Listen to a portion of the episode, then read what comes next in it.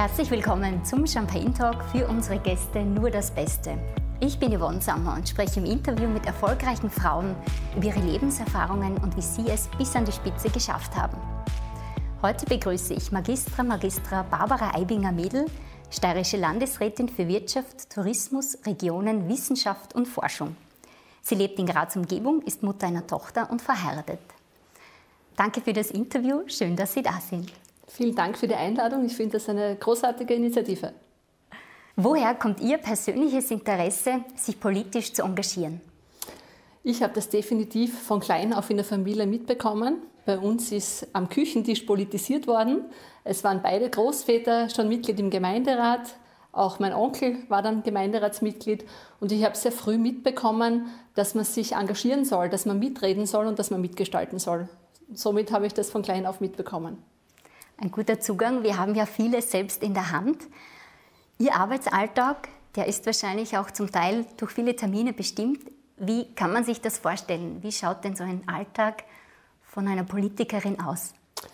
Der Arbeitsalltag ist sehr intensiv, wobei man unterscheiden muss zwischen der Zeit vor der Corona-Pandemie und jetzt. Denn vor der Corona-Pandemie war es eine Sieben-Tage-Woche, wo man am Wochenende sehr viel auf Veranstaltungen unterwegs war, wo eigentlich auch jeder Abend mit Veranstaltungen gut ausgefüllt war. Und seit Corona hat sich das geändert. Also wir stecken jetzt sehr viel in Videokonferenzen, sehr viel in internen Abstimmungen.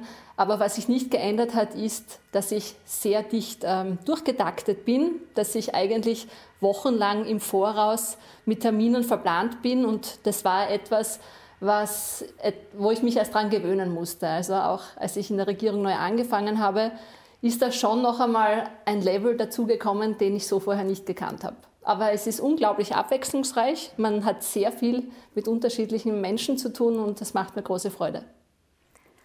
Sie haben eine Tochter und sind verheiratet.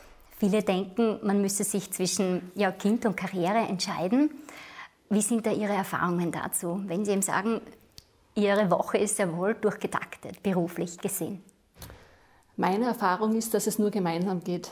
Wenn beide Elternteile ihre Verantwortung übernehmen und beide in gleichem Maße zur Erziehung beitragen, dann funktioniert es. Und das bedeutet, dass ähm, natürlich beide ein wenig zurückstecken müssen. In meinem Fall phasenweise sogar mein Mann mehr als ich, aber anders wäre es nicht möglich gewesen. Ich freue mich aber, dass ich sehe, dass immer mehr junge Väter diesen Zugang haben und ihr Kind gemeinsam aufwachsen sehen möchten und auch miterleben möchten, wenn die ersten Schritte gemacht werden oder wenn das erste Essen zu sich genommen wird. Also da ist eine Vätergeneration schon am Werk, die es den Frauen meines Erachtens leichter macht als früheren Generationen.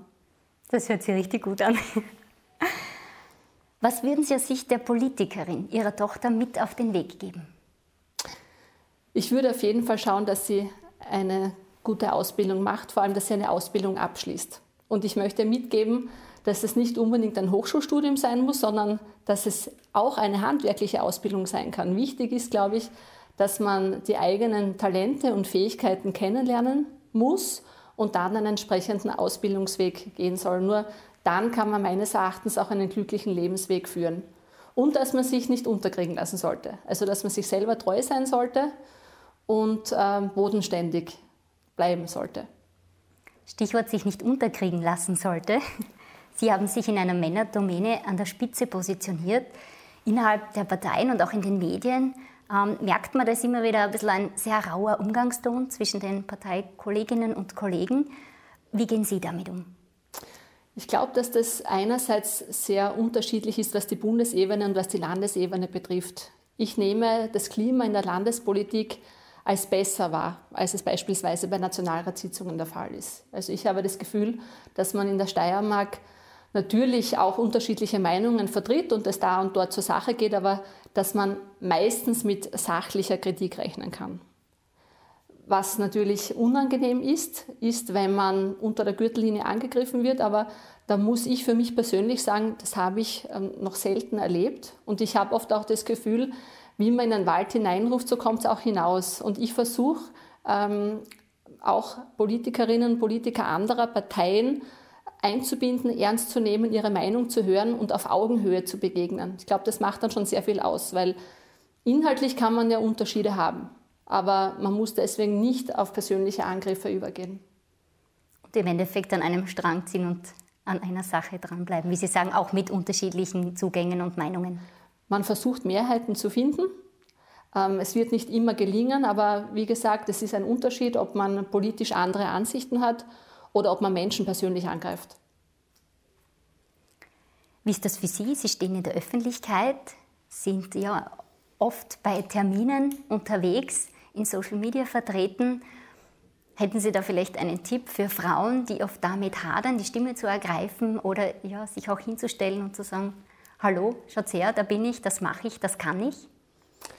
Auch ich bin da über die Jahre hineingewachsen. Ich glaube, dass es für viele Frauen und wahrscheinlich war es auch für mich am Anfang so, dass eine gewisse Überwindung bedeutet, sich auf eine Bühne zu stellen oder sich hinauszuwagen und, und Statements abzugeben. Aber da kann ich nur ermutigen, das mit kleinen Schritten zu beginnen. Das kann zum Beispiel bedeuten, dass man mal bei einer Podiumsdiskussion eine Frage stellt und sich aus dem Publikum heraus einmal meldet. Und je öfter man solche Erfahrungen gemacht hat, umso leichter fällt es dann einem auch. Auch bei mir war es so, dass ich, bin ja relativ jung in die Politik eingestiegen, ich war eigentlich jemand, der nicht besonders gerne vor anderen Leuten gesprochen hat oder der nicht besonders gerne auf die Bühne gegangen ist. Mittlerweile ist es für mich aber zur Normalität geworden. Ich habe es einfach so oft gemacht, dass es für mich schon selbstverständlich ist.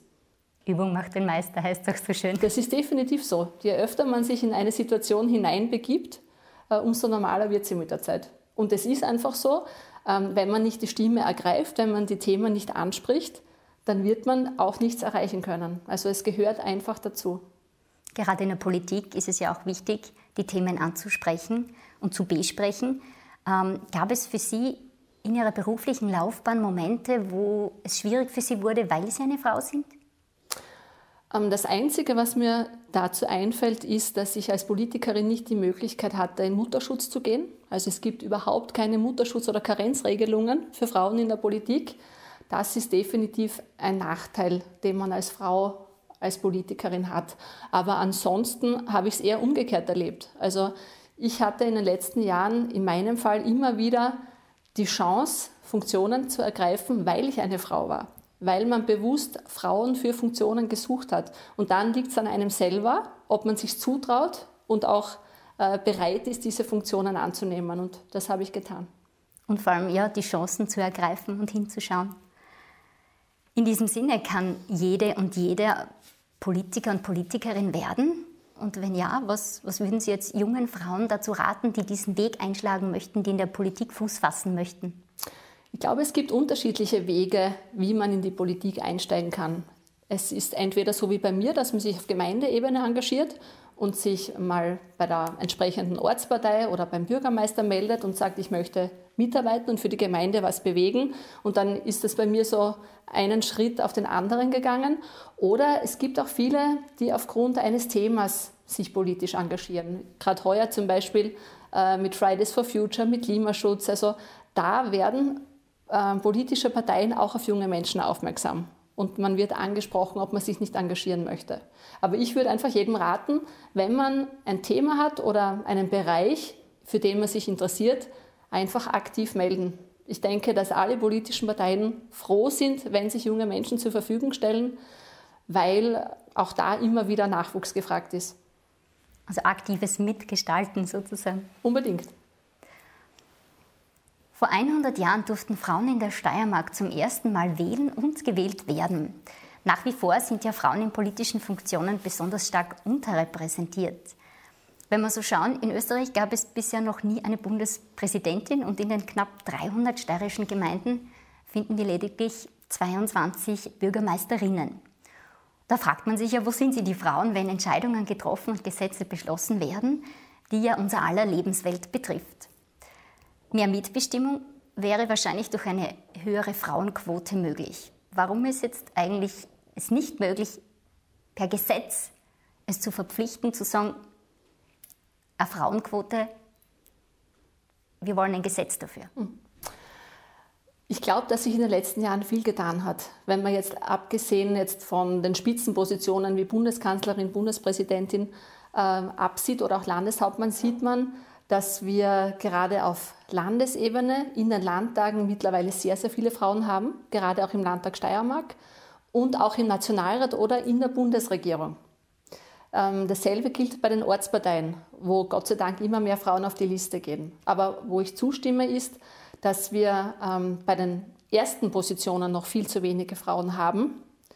Äh, und meine Erfahrung ist leider auch, dass viele Frauen von sich aus das ablehnen. Warum auch immer, vielleicht weil die Vereinbarkeit von Beruf und Familie da noch eine schwierige ist. Viele Parteien legen sich selber schon eine Frauenquote auf oder auch ein Reißverschlusssystem. Das zeigt auch entsprechende Wirkung. Warum es gesetzlich nicht möglich ist, das hat in Österreich, aber in Europa insgesamt verfassungsrechtliche äh, Bestimmungen, die da dagegen sprechen. Also es gab beispielsweise deutsche Bundesländer, die haben eine Frauenquote eingeführt. Das wurde dann vom Verfassungsgerichtshof wieder gehoben. Das hat damit zu tun, dass wir in Österreich ein aktives und passives Wahlrecht haben. Das heißt, dass jede Österreicherin und jeder Österreicher die Chance haben soll, in ein Gremium gewählt zu werden. Und der Staat sollte hier aufgrund der Verfassung sehr wenige Vorgaben machen. Also bei uns ist es vor allem mit dem Wahlalter entscheidend. Aber darüber hinaus wird es als nicht akzeptabel gesehen, dass man beispielsweise sagt, äh, es muss dieses Geschlecht sein. Oder man könnte sagen, es muss äh, dieser ethnischer Herkunft sein. Also da spielt derzeit das Verfassungsrecht nicht mit.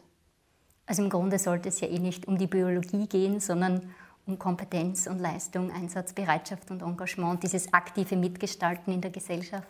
Das ist der Punkt. Also jemand, der äh, für sich beispielsweise so und so viele Vorzugsstimmen erreicht, der soll dann auch aufgrund des passiven Wahlrechts den Platz im Gremium bekommen. Reden wir noch kurz über Gender Pay Gap, ein auch viel diskutiertes Thema. Eigentlich heißt es ja gleicher Lohn für gleiche oder gleichwertige Arbeit. Und dennoch verdienen Vollzeitbeschäftigte Frauen in Österreich im Durchschnitt um 20 Prozent weniger als ihre männlichen Kollegen, auch wenn sie gleich oder besser ausgebildet sind. Und wir wissen ja auch, dass viele Frauen später in der Altersarmut landen, weil ja unser Erwerbsleben die Pension abbildet sozusagen. Wieso schafft man es auch hier nicht wieder die Gesetzesfrage, diese Lücke zu schließen? Das ist ein Thema, das mich auch schon lange beschäftigt und wirklich ärgert, dass wir hier so wenig weiterkommen.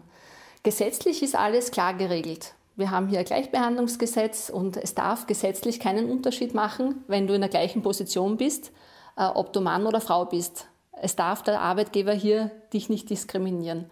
Aber ähm, diese Quoten oder dieser Pay Gap, der sich ergibt, äh, ergibt sich daraus, dass unterschiedliche Branchen angeschaut werden oder dass ein Querschnitt über alle Branchen genommen wird. Und es ist ein Faktum, dass Frauen äh, immer in ähnlichen Berufen tätig sind. Das ist äh, der Bildungsbereich, der Pflegebereich. Das sind alles Berufe, die in Summe gesehen schlechter bezahlt werden.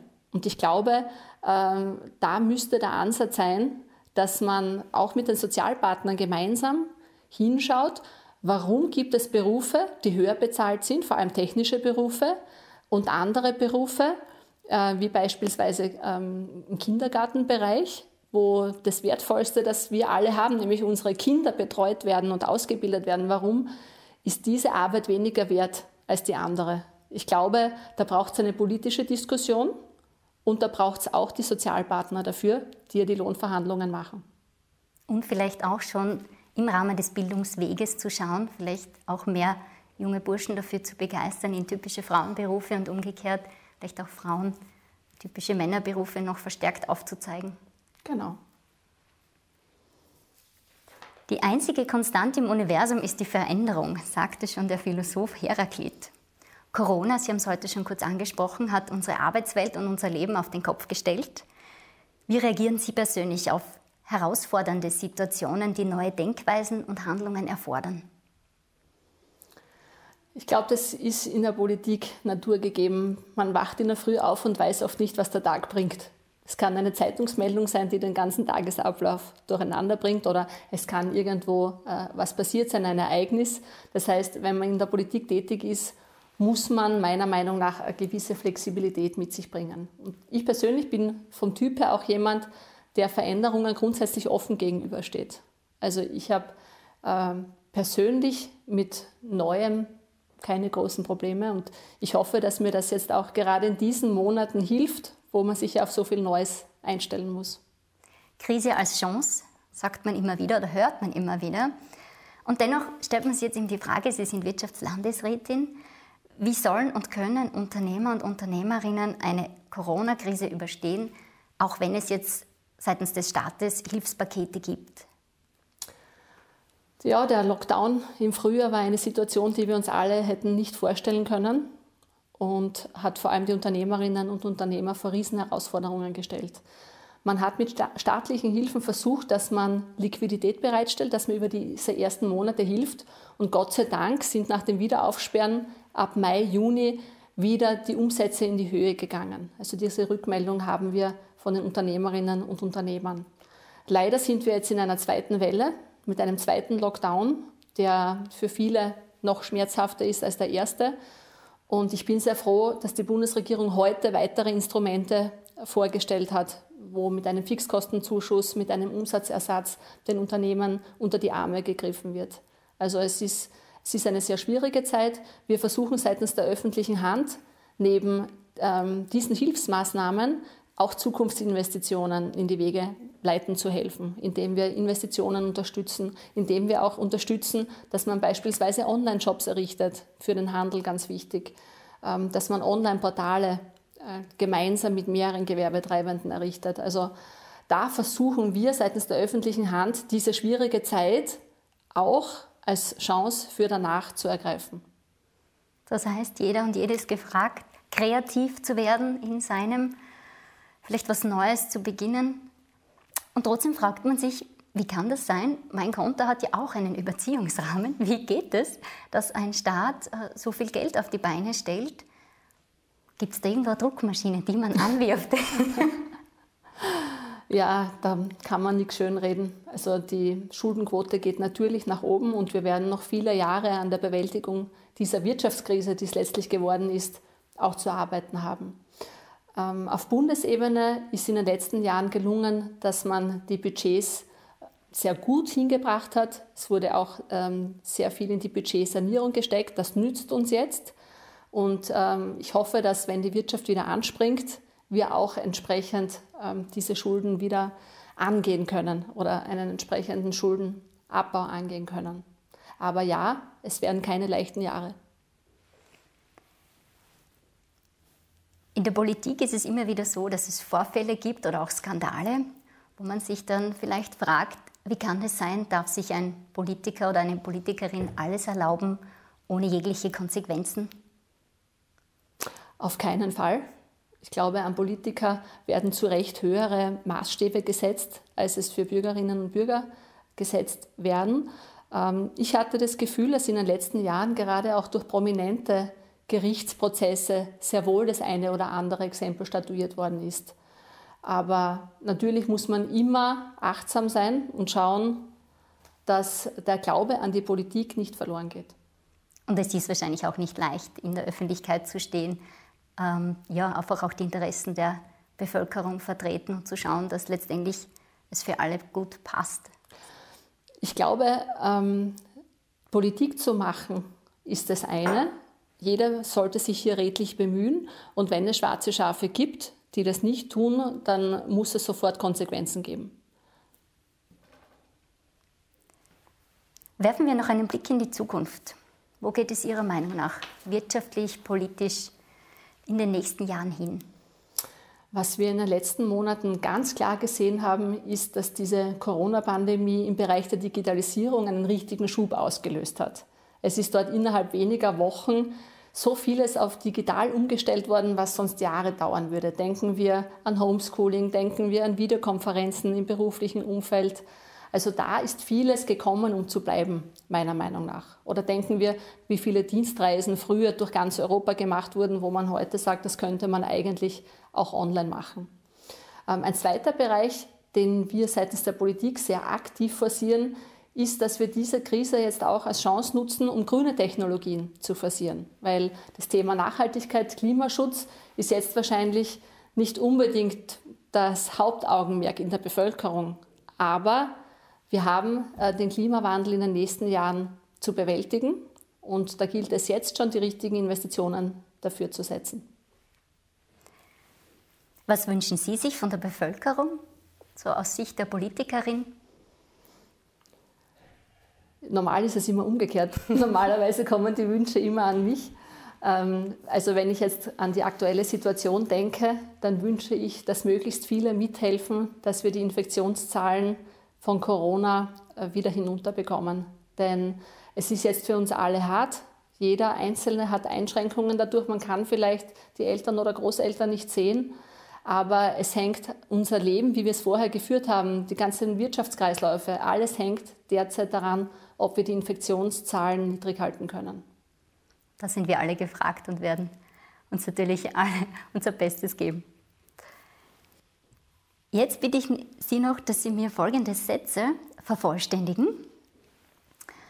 Am liebsten esse ich, was mein Mann mir kocht. Die beste Entscheidung meines Lebens war, eine Familie zu gründen. Ich verlasse das Haus nie ohne mein Handy. Erfolg heißt für mich, die Ziele, die ich mir gesteckt habe, zu erreichen. Humor ist für mich etwas, was ganz wichtig ist im Leben, um auch schwierige Situationen meistern zu können. Meine letzten Worte sollen sein, so wie es war, ist es gut. Traurig bin ich, wenn? Traurig ähm, bin ich, wenn fachlich richtige Dinge keine Mehrheiten bekommen. Meinem Kind will ich mit auf den Weg geben. Bodenständig bleiben, Respekt gegenüber anderen zeigen und Verantwortung fürs eigene Leben übernehmen. Älter werden heißt? Auch reifer zu werden, Dinge vielleicht anders zu sehen. Ähm, auf jeden Fall eine spannende weitere Lebensphase. Zuletzt gelacht habe ich als? Ich lache sehr oft über meine kleine Tochter. Äh, sie bringt mich mit unterschiedlichsten Dingen zum Lachen. Und wenn ich nicht Politikerin geworden wäre, dann? Wäre ich im eigenen Familienunternehmen tätig. Vielen Dank für den Einblick in den Alltag einer Politikerin und für das interessante Gespräch. Dankeschön. Ich sage auch danke.